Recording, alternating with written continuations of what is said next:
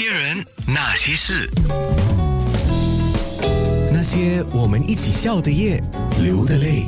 嗯，刚才忍不住，其实很想问陈明丽小姐哦，嗯，你说其实人生的每个阶段就像电视剧一样，它是有起承转合嘛，对，然后又好像过山车一样哈，有时候这个剧情会忽然间给你一个晴天霹雳这样子，对对，所以其实呢，米姐常说的一句话就是顺境要警惕，这个困境呢就是要泰然哈，不要不要怕哈，逆境呢就是要要从容了。是嗯你讲的，那个逆境要泰然哦，嗯，必须要有很强的心脏才可以。有一句 有一句中国的古话不叫否极泰来吗？对真真的坏到极点的时候，好劲就要来了。问题是你有时候熬不过那个否极啊，哇，对一路都是那么坎坷，一路都是这么折磨，怎么办呢？是，所以呢，米姐会说要回到初心。对，就是要记住当初你是为了什么做了这个选择，当初为什么你要选择这一条路去做去走啊、所以呃，所有的一切都是自己的选择。既然自己做了选择，就自己负责，自己把它做好。是我做了一些过去有关新加坡媒体或者是台湾媒体对你的采访的一些搜集啦。那其中有一个是早报的报道，就说起当年的财务危机的时候，你是速度眼眶泛泪啊。我很残忍的，作为主持人的我很残忍的 要勾起你这段往事。是，其实呢，呃，眼眶含泪呢，现在的眼泪是开心的眼泪。因为过了是不是？，对，因为已经过了。否极泰来。对，人生呢，其实最开心的就是当你喜极而泣嘛。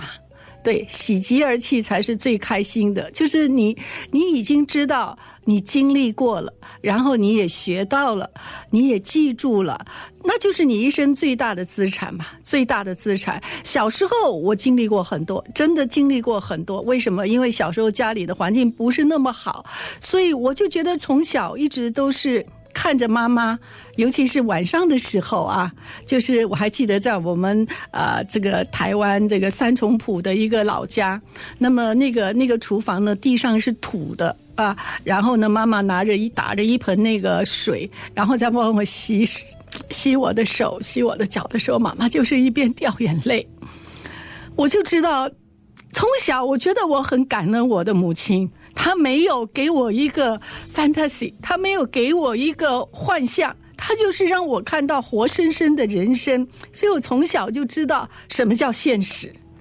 啊，我觉得，我觉得，当你很早就知道什么叫现实的时候，你就会很早脱离苦海。为什么？因为人很多时候都是把理想放在现实前面，然后一天到晚的想，一天到晚的讲道理，一天到晚的想，所有的事情都是别人害你的。但是你没有去把自己的现实做好，所以我觉得我很开心。我从小就是妈妈在帮我洗手洗脚的时候，看着她掉眼泪，小孩子嘛就是问妈妈为什么你哭呀、妈妈就会跟着我讲一些她她所经历的，那我就觉得说好。妈妈不要担心，小的时候都是跟妈妈讲，我长大养你，我长大我赶快赚钱，我要赶快养妈妈、养父亲。那个时候几岁啊？好小吧？好小好小，我我住在三重埔的时候，我还记得那时候只要像这几天台湾都在淹水啊，那时候只要一淹水，我们就要快点逃，因为我们家就会就就会进水了。所以所以在当时呢，应该是就年纪不大，其实弱小的时候，你在小的时候。你会记住母亲、父亲所说的每一句话，好，你会记住你小时候经历所有的事情，所以我觉得我很开心。有时候我们会现在的父母说：“哎呀，孩子还那么小，不要让他知道太多。”我觉得，在我的看法，呃，米姐就这么说哈，呃，其实应该是要适当的让孩子知道生活是怎么过的，钱是怎么来的，你的人生是会经历什么。因为我们多么希望有人跟我们分享他们的经验，我们就可以不要走冤枉路嘛。嗯嗯，不好意思啊、我勾起了你的 啊，没有没有，明姐本来就是一个很爱哭的人。你那个时候接受早报的访问的时候，你回忆说，你有遇到那个财务危机的时候，你说有几条路可以走嘛？是。一个嘛就是申请破产，对。一个嘛就是跑路糟了啊，对糟楼呃，一个就是自尽 啊，对。那个幸好你没做啊。啊。那一个就是回去拍戏，可是你认为这些都不行，对为什么有一些你认为不行呢？自尽当然是不行了哈。，对，呃，其实呢，就是破产嘛。破产其实人生要破产，其实那个是一个一种信用的破产嘛。所以我是觉得那个破产很很不可思议的，不可思议的。而且呢，在我们的这个啊、行业里面呢，破产是不允许来来来从事金融业啊、保险行业。哦对，所以就会失去工作了嘛。那么当然是不行。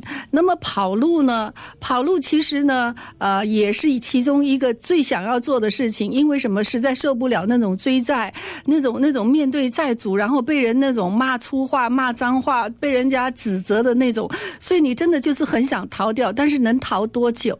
能逃到哪里？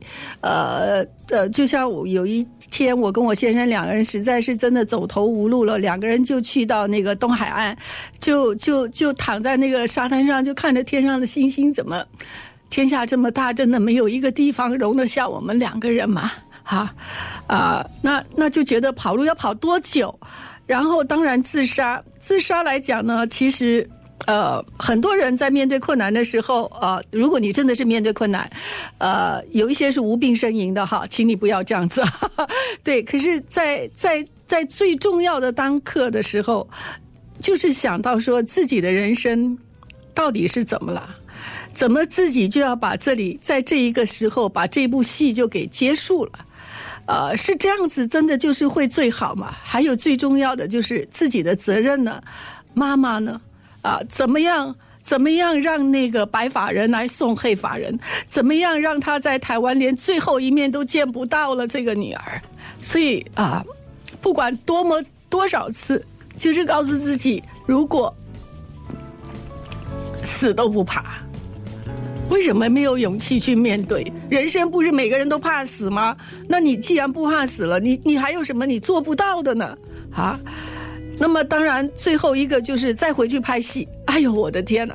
当初就是因为我们那个时候，我们那个时候。女星二十四五岁、二十六岁就要嫁了嘞，你就是要嫁了，你你你都已经是因为要脱离，想要脱离那个演艺圈，因为什么？因为你已经在演艺圈二十年，你你真的就是生活的白痴，除了摄影棚，除了除了你圈内的朋友，你真的就是不知道外面的世界是怎么样的。那最后的女人嘛，就是应该有个归宿，有个家。就不像现在嘛，四十岁、五十岁还可以演玉女啊，还可以，还是玉女啊！我们那时候就已经是不得了的，所以呃，就想，哎，那再回去要演什么呢？因为从小就演那个小童星啊。叫人家爷爷奶奶呀、爸爸妈妈呀、哥哥姐姐，那回去演人家的妈妈还 OK，接着下来要演阿姨呀、演奶奶呀，我那是我要的日子吗？我想我不要哎，真的不要，所以呢，就不要了。嗯，就就选择自己说好吧，那这出戏就自己来写，自己来演吧。我看你要惨到多惨，我看你要到什么时候才才可以峰回路转。不过在当时，我觉得呃，除了我先生跟我一起，呃，我的家人啊、还有就是我的妈妈、我的姐姐，呃，尤其是我的母亲，她就是告诉我一句话，呃，没有钱不是离婚的理由。他说：“如果先生打你，先生有外遇，先生赚钱不顾家，二话不说掉头就走。但是如果说只是没有钱，哈，他不是他不是游手好闲，他不是不务正业，呃，没有钱嘛，你就就努力的夫妻两个人同心，再把这个家给找回来，就是这样。”那些人，那些事。